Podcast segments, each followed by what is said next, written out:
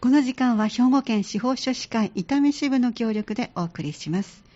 今日のご担当は兵庫県司法書士会伊丹支部から森村京子さんお越しくださってます。どうぞよろしくお願いします。なかなかあの日頃ではね生活の中で体験しないこと事例でいくつかご紹介いただきながら少しずつ私たちも勉強させてもらってます。じゃあ早速今日の事例からですねご紹介していきましょう、はいえご相談の方は60歳の女性です。先日鹿児島の、え市役所から私宛に納税義務者である A が死亡したため相続人代表者を届け出てくださいという内容の通知が届きました。A というのは父の弟で私の叔父にあたります。市役所に確認したところ第一相続人が相続放棄をしており私が相続人になっているということを伝えられました。叔父は離婚して一人で暮らしていましたが私は30年以上全く交流がありません。父は連絡を取っていたようですがその父も5年前に亡くなり私は叔父がどこに住んでいるのかも知りませんでした。叔父には子供がいたのでまさか私にこんな通知が来ると思いませんでした。私は3人姉妹の長女で妹の1人は3年前に亡くなっていますがもう1人の妹の方には通知は来ませんでした。叔父の不動産をもらって困りますしそれどころか叔父の子が相続を放棄,、えー、放棄していて負債があるのではという不安もあり一切相続に関わりたくありません。叔父が死亡したのが1年ほど前らしいのですが相続放棄はできますか？私の妹、それから亡くなった妹の子も一緒に放棄した方がいいですよね。また、私が相続放棄したら、私の子に行くのでしょうか。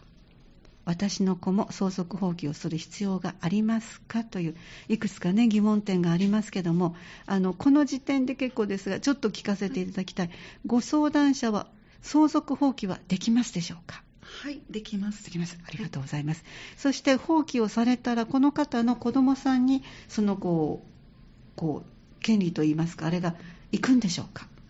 はい、あのこの相談者の方が相続放棄をしても、その放棄の結果最初から相続人ではなかったことになりますので、はい、その子どもさんに相続分がいくということはありません、はい、そうですか。ありがとうございます。あのなかなかでもこれはすごくこう複雑ですのでゆっくりと紐解いていただきながら今の結論でちょっと安心してくださったと思いますご相談者さんは。では順番にご紹介いただけますか？はい、はい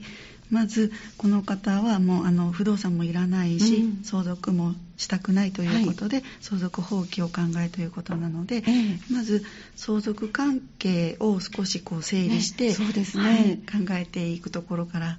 になります。いわゆるおじさんからのってことになりますもんね、はい、そうですね、はい、あのおじさんということでおじさんが亡くなられて、うん、その法定相続人って今までも、はい、よく、はい、ご紹介いただきました、第1から第3まで決まっていて、まず最初は配偶者と子供なんですが、このおじさんはもう離婚して一人で暮らしていたということを言われてたので、その子供さんがまずは第一順位の相続人。子供さんが、はい、でその第一相続人がもう相続放棄をして、はい、で通知が来たということなんですけど、うん、で第二順位の相続人はこの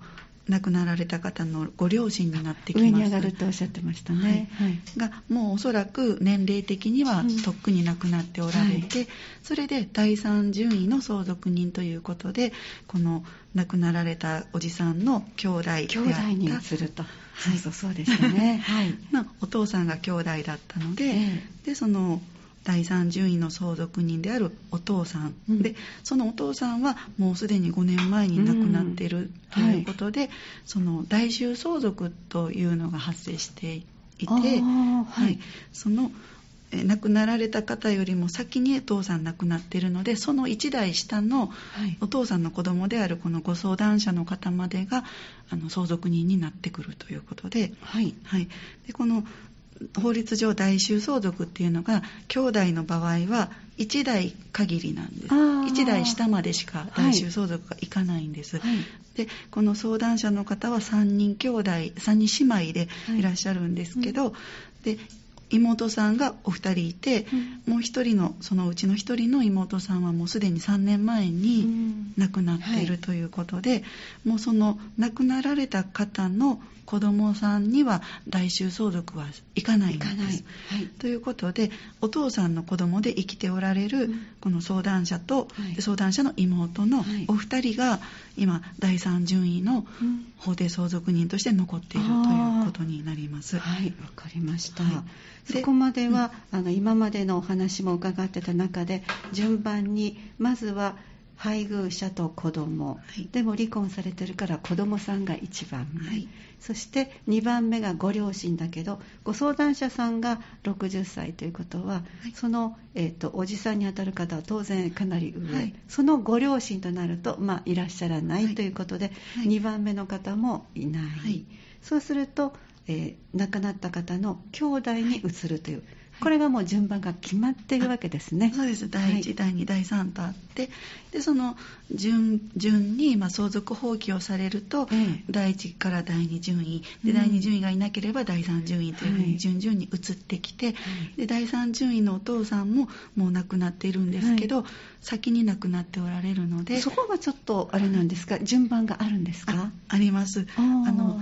後から亡くなったらもう一旦相続をしてから亡くなったということで、はい、今度はお父さんの相続っていう形になって、でまたさっきみたいに123になっていく。そうなんです。あそっかそっか、はい、ですけど今回はその弟さんお父さんからすると弟さんの相続を、うん、あの受ける時にはもう亡くなってしまっていらっしゃらないので、はい、い。らっしゃらなくて代わりにお父さんの子供が、はい、あの代収して相続人になる。これが一代限りまでは、はい、あの兄弟の場合は一代限りまで代収できるということが決まっていて、えー、で相談者と妹さんが相続人になっていると。はい。いうことで、はい、あの相続放棄をですね、うん、ご相談者様がすることはできるんですけども、はい、ご相談者1人が相続放棄をすると、うん、妹さんが今度もう全部相続分を受けるというか、はい、相続人になってしまうので、えーどちらも2人ともがもう相続に関わりたくないということであれば、ええ、2人ともが相続放棄をする方がいいあそうなんですね、はい、妹さんのところには来てないということでしたけども、はい、あの手続き上はお二人ともされた方が関わりたくないと思っていれば、はい、した方がいいわけですね。しなければいけないか、逆に言ったら、関わりたくなければ。はい。でもうすでに亡くなってる妹さんのお子さんには行かないのであ1代だけっておっしゃったから、そちらの方は相続放棄とかする必要はないです。はい、わかりました。はい、じゃあ実際のどのように進めていけばいいでしょうか？はい、はい、その相続放棄の真実というのは、はい、家庭裁判所に申し立てをしないといけないんですが、うん。はい、で申し立てができるのはもう今見た通り相続人であればできますので、うんはい、あの相続人がもう放棄したいと思えば、申し立てをすることができます。で期間なんですけども、えーあの一般的に皆さんがよく知ってるのはあの亡くなってから3ヶ月とかっていうふうにあのよく言われるんですけど、うん、法律的なことを言うと、はい、もう事故のために相続の開始があったことを知った時から3ヶ月以内って言われていてこの3ヶ月という出し方が、ちょっとややこしいですけど。複雑というか詳しく知っていないと勘違いしやすいんですか？ちょっと噛み砕くと、はい、その亡くなったっていうことを知ったということと、はい、さらにそれだけじゃなくてあの自分が相続人だということ、で相続する何かものがありましたとい。うことを知ったと、はい、そういうことを知った時から3ヶ月となってますので、今回のこの通知を受け取って、うん、で実際このおじさんがもう1年ぐらい前に亡くなってたということなんですけど、はいうん、実際亡くなったことを知ったのはつい最近。通知で初めて知ったと、はい、初めて知って、しかも自分が相続人だということを知って、うん。はい、で相続財産があるということも知って、まあ、これを全部知った時から3ヶ月以内にあの申し立てをすれば大丈夫ということになります。そうなんですね。じゃあ片方だけでは例えば、まあ、あの風の噂でおじさん亡くなったみたいっていうのが、はい。うん、あの亡くなって1年経ってるので例えば半年ぐらいなんとなく聞いてました、はい。はい、でもご自分が子供さんじゃなかったわけだから相続人っていうのを知ったのは今回の通知で初めて知ったって言ったらまだ大丈夫なんです、大丈夫なんです。あの亡くなったっていうことをうすうすこうね、うん。風の噂ではい聞いてたということがあるんですけど、ええ。ただそれでも自分は相続人じゃないと思っていて、であのしかも相続財産もないと思っていたりとか、うん。もうそう自分は違うと思ってたことに、うん。あの理由があればですね、あの何年経っててもあ。のあ申し立ては受理されることもあります。そうですか。で大丈夫と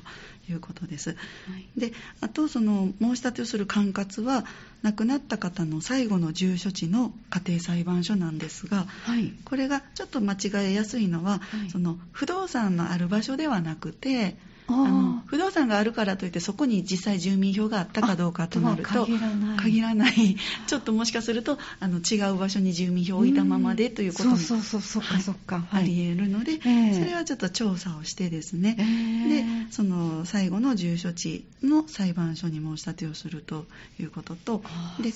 今回のように、はい。あのこの相談者はもう第三順位になりますので、ええ。その先順位の方が相続放棄をしてるっていうことも、うん。あのこう市役所からは聞いてらっしゃるんですけど、実際申し立てをするときには、うん。まあ、事前にちょっとあの調査もできますので、はい。その裁判所にうん。その相続放棄を先順位のものが相続放棄をしているかどうかっていうのを紹介するあの制度もありますのではあそういうのをきちんとやって、ええ。でまあ、実際に第三順位までこう相続権が来てるっていうのを確認はいはあ確認してからはい。申し立てを、うんする。まあ、それ通常は大体そういう形でやっていきます。あ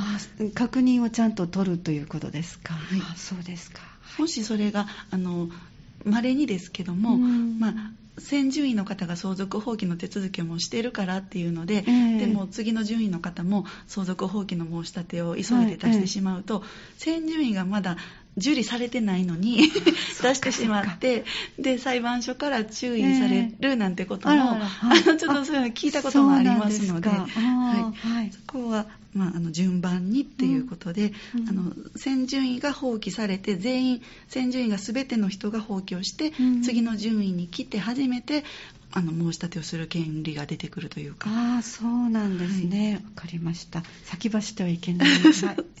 はい、で相続放棄の,、えあの必要書類は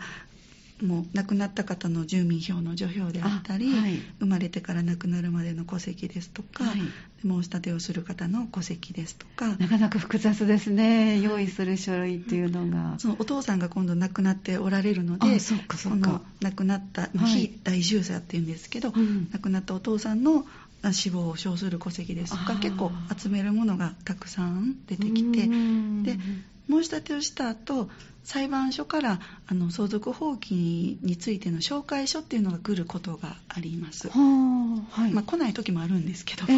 ええ。通常は大体送られてきて、はい。であの内容に間違いがないですかと、まあ実際相続放棄してしまったら、あはい。プラスもマイナスも、あのお相続できなくなるのでね。はい。もし後からすごい莫大な財産が出てきたら、うん。本当にこれ放棄でよかったんですねってなってしまうので、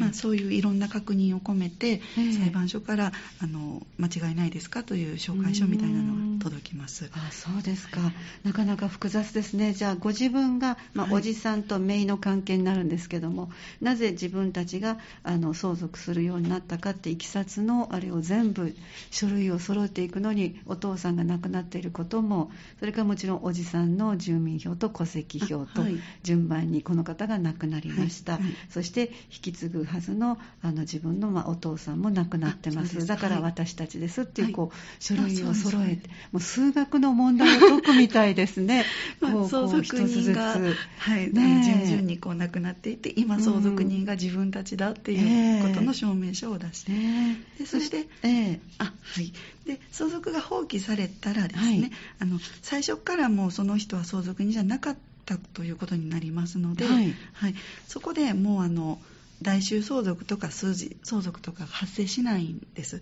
というのははい。つまりその相続人のお子さんにうん。相続権がこう下に降りていくってていうこととはもうなくて、はい。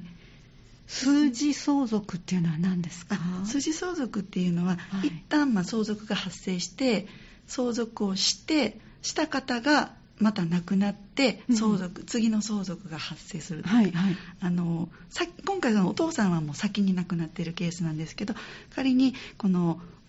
おじさんがあ亡くなった時にお父さんが生きておられたら、はい、お父さんが一旦相続しますね、はい、でそこで、まあ、放棄せずに相続したとしてでも相続したけれども何も手続きしないうちに、まあ、亡くなりました、うん、ってなるとまた相続が発生しているこれが数字相続って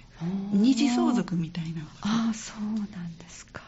はい。なるほど。いろいろ難しい言葉がありますね。そうなんですね。はい、で、えーと、数字相続は発生しないはい、来週数字は発生しないので、はい、そうすると、このご相談者の、えーと、女性が、ま亡くなったとしたら、あのいわゆる手続きする前に亡くなったとしたらあの相続という形になるので娘さんというかお子さんに行きがちだけどそれもないというこの解釈におじさんの相続についてはというあそうですそうです。はい、はい、そうです。はい。そうなんですね、はい、なるほど。あ面白い複雑ですけども、順番に絵を描いていくとなんかこう理解できそうな感じですね、はい、そうなんですね。じゃあ財産のあの相続放棄をしてということで、はい、じゃあもうこれでほっとされるところが大きいと思いますけど、ね、ここで一安心と思う。と、はい、ちょっとあのまだ問題が出てきて。足らないんですか？はい、はい、あの相続放棄をしても、ええ、その現在のあの法律では、はい、次にあのまた相続人になったものが相続財産の管理を始めることができるまで、うん、この不動産の管理をしていかないといけないということが定められているのでこの放棄したからといって管理義務を免れるわけではなくて、まだ責任が続いていくことになるんです。そうですか。ちょっとその辺複雑なので、はい、一旦ちょっと一曲入れて後半にまた詳しく伺ってまいります、はいこの時間は兵庫県司法書士会伊丹支部の協力でお送りしています。教えて司法書士さん。今日のご担当は兵庫県司法書士会伊丹支部から森村京子さんお越しくださってます。どうぞよろしくお願いします。ますえ今日のでは事例をもう一度ご紹介していきましょう。ちょっと複雑だったんですけど前半でね詳しくご紹介いただきました。ご相談者は60歳の女性です。先日鹿児島の市役所から私宛に納税義務者である A が死亡したため相続人代表者を届け出てくださいという内容の通知が届きました。A というのは父の弟で私の叔父にあたります。市役所に確認したところ第一相続人が相続放棄をしており私が相続人になっているということを伝えられました。叔父は離婚して一人で暮らしていましたが私は30年以上全く交流がありません。父は連絡を取っていたようですがその父も5年前に亡くなり私は叔父がどこに住んでいるのかも知りませんでした。叔父には子供がいたのでまさか私にこんな通知が来るとは思いもしませんでした。私は3人姉妹の長女で妹の1人は3年前に亡くなっていますがもう1人の妹の方には通知は来ませんでした。叔父の不動産をもらってもらっても困りますしそれどころか叔父の子が相続を放棄していて負債があるのではという不安もあり一切相続には関わりたくありません。叔父が死亡したのが1年ほど前らしいのですが相続放棄はできますか？私と妹それから亡くなった妹の子も一緒に放棄した方がいいんでしょうね。また私が相続放棄したら私の子に行くのでしょうか。私の子も相続放棄をする必要がありますか？ということで主なあの内容としては相続放棄という内容前半でご紹介いただきました。結論最初にねご紹介いただいたように、相談者さんの相続放棄ははいできます。できるということそしてこの子どもさんにこれがこう譲っていく降りていくのかということもああの相続放棄した後は、はい、その相談者の子どもさんには相続はいかないので大丈夫です。はい、なぜこの名簿さんまで降りてきたかというのはあの前半でゆっくりご紹介いただいたのでもしよかったらあのアーカイブの方でもね お聞きいただいてそれよりもその相続放棄したからといってそれで終わらないという大事なちょっとまだ問題点があるのでそのお話をここからご紹介いただきたいと思います。はいあの相続放棄されて、ええ。これでも一切関わりなくなって、ねと思いますけども。ね、安心かなってはい。なるんですけども、ええ。実際にはその現在の民法っていう法律では、ええ。相続放棄をしても、うん。その放棄によってはい。次相続人となった方が相続財産の管理を始めることができるまでは、はい。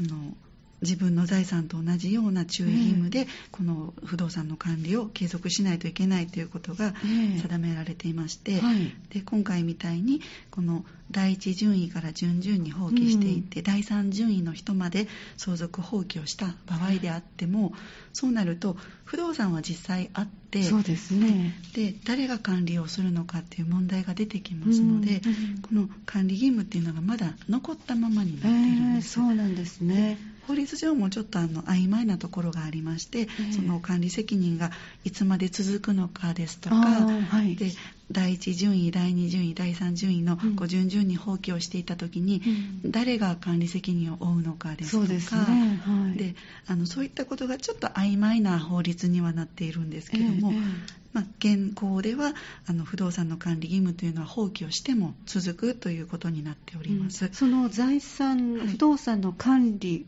という義務があるっていうのは、例えばどういうことを想定してこういうはい。義務があるんですか、例えばなんですけども、遠方に不動産があって、まあ、見に行くことができないと、はい。で放置していたらやっぱり草や木があ茂ってきたりとかあ,、と最近だと災害が多いですのでですね。はい、あの台風ですとか、ええ。そういったので、まあ、壁とか屋根とか飛んだとか。うん飛んだとか壊れたとか、あるいはもうあの何十年も放置すると、うん。あの木造ですとこう倒壊してくる危険があったりとか、はいでそれで、まあ、通行人が怪我をしたりとか、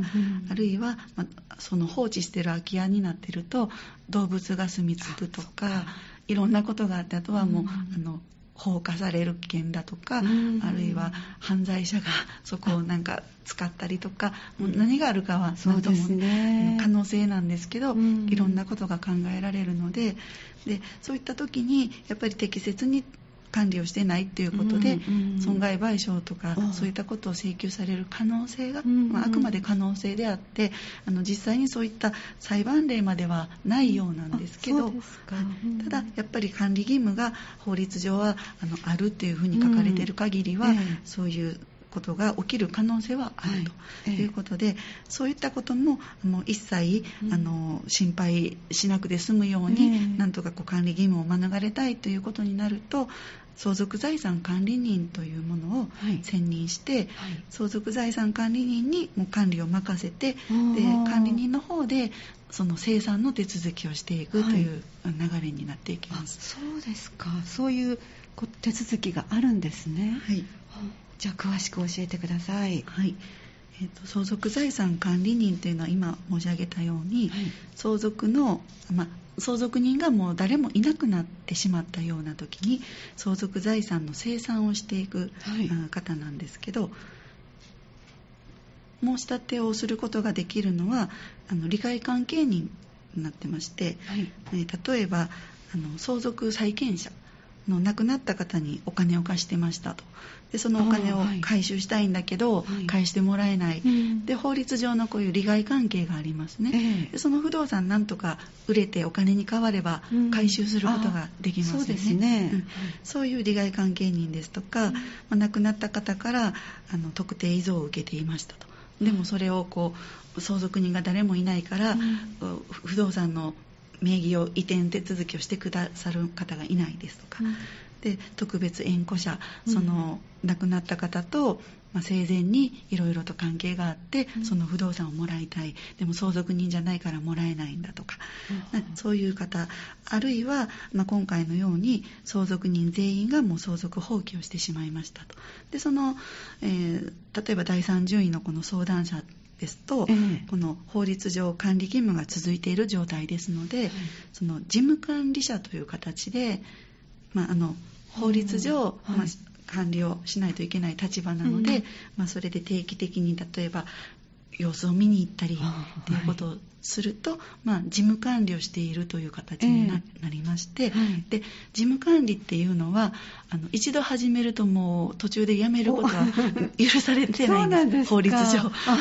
一度やりだしたら最後まできちんと見なさい、はい、ちょっと気になるから見てくるわでやってしまうとずっと続けなきゃいけないんですか？続けなければいけない。あそうですか、はい、なので、まあ、それをもうあのきちんと生産して終わらせたいという場合には、この申し立てをして相続財産管理人に任せてですね、はい、で相続財産管理人というのはあのまず就任しましたら管理人がつきましたっていう広告が出されます、うん、でそこから2ヶ月ぐらい経って、今度あの相続債権者いませんか？という広告を出して、でそれから次は相続人を探す広告を出してでこう順々に手続きをしていくんです、はい、で特別縁故者いませんかと、まあ、そういう13ヶ月ぐらいはかかるんですけどそういう長い手続きをずっとやっていって最終的にもうあの国庫に帰属するっていう手続きまでをやって、はい、もう綺麗に終わるっていう形になるんですが、でこれあの申し立てをするのは先ほどの相続放棄と同じ亡くなった方の最後の住所地の家庭裁判所なんですけども、はい。ええ、で違うのがちょっと費用がですね、え、あの相続放棄と相続財産管理人の選任の申し立てであの基本的に収入印紙があのまあ800円ぐらいとか、はい、その辺は一緒なんですけど、うん、不動産があって相続財産管理人選任してくださいという場合は、うん、予納金というのが必要になってきて、うん、それが20万から100万の幅が結構あるんですけど、あのそれはまあ何に充てられるかというと、えその不動産のまあ、管理費用相続財産管理人がその不動産をまあ売却してお金に換えてとかいうそう生産をやっていく間の管理費用ですとか、で生産手続きの費用それから相続財産管理人の最終的には報酬に充てられるためのお金にその予納金をまず納めないといけないんですね。はい、でこれは不動産を売却手続きをして、うん、もうお金に換えて、うん、でそこからこういう管理費用とか相続財産管理人の報酬とかが全部出ればですね、はい、賄えれば余りますので、その時はあの申立人に戻ってきます。はい、なるほどね。これはあのなかなか難しい手続きのような気がしますね。そうですね、えー、うん。まあ、あのこちらも必要なものを揃えて申し立てをしていけば、はい、もうあとはその利害関係さえきちんとあればですね、はい、自動的にもう相続財産管理人が選任されたら、あとはもう管理人の方であの生産手続きをしていくという流れになっていきます。うそうですかで先ほどまあちょっと曖昧だとおっしゃってましたけど、はい、このあたりは今後改善される見込みはあるんですか？はい。これはもうあの法律が改正されることがあ、はい、あの決まっておりましてそうですか。ああの一部分なんですけど、はい、えー、来年の令和5年の4月1日からなんですが、えー、今まではその相続放棄をして、うん、この不動産がねあるかないかも分からずに、うん、でも放棄した人間がずっとその不動産の管理責任を負わないといけないっていう法律だったんですけど、で来年の4月1日からはこの相続放棄をした時に、うん、相続財産不動産をですね、はい、実際に占有していた場合、はい、はい、に限ってこの保存義務を負うということになりまして、でその保存義務もその他の相続人や相続財産生産人、まあ、これあの相続財産管理人の名称もちょっと変わるんですけど、はいはい、相続財産生産人に引き渡すまでその不動産を実際に占有していたものだけ、うん、ものその方だけは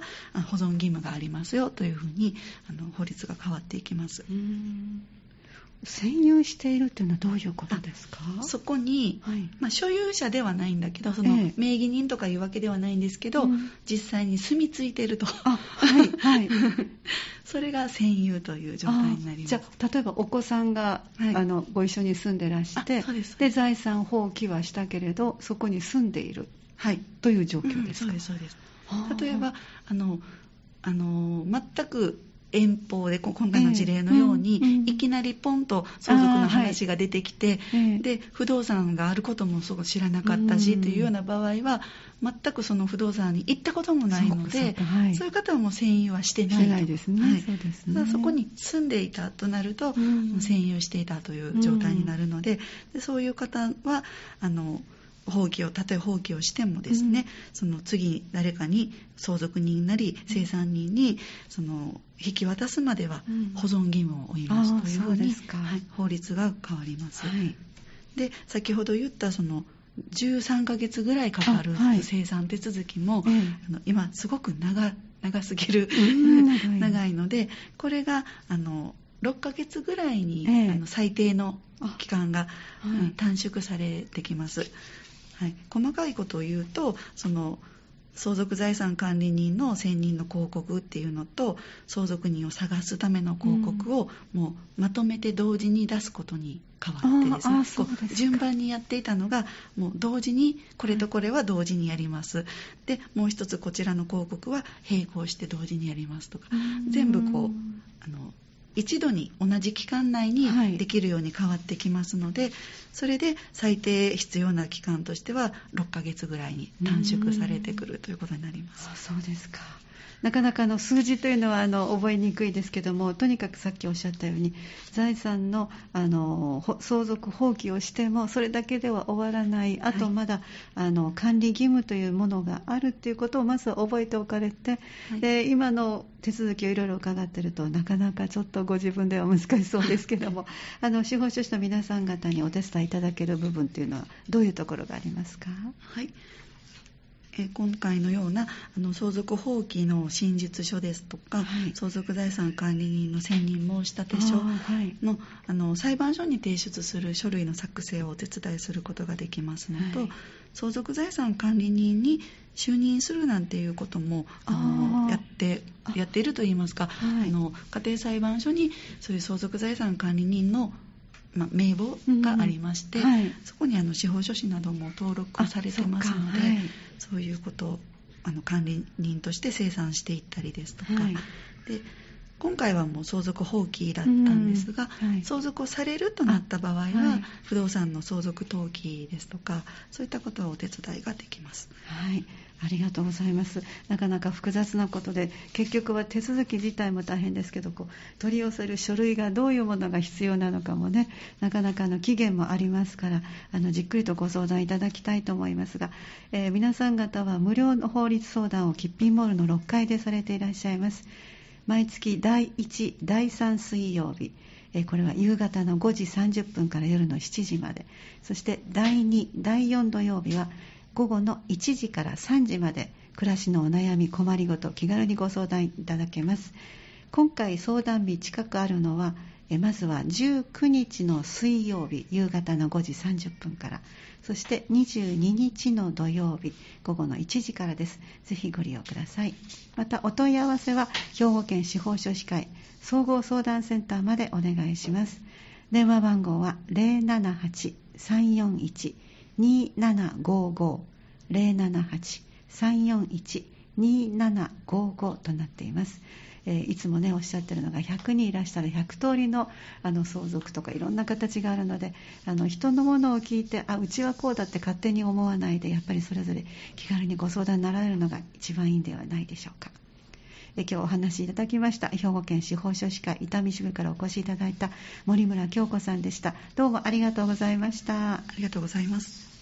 本日の放送明日までにはハニー FM のホームページウェブラジオのアーカイブにアップされます。スマホパソコンでいつでもどこでも何度でもお聞きいただけます。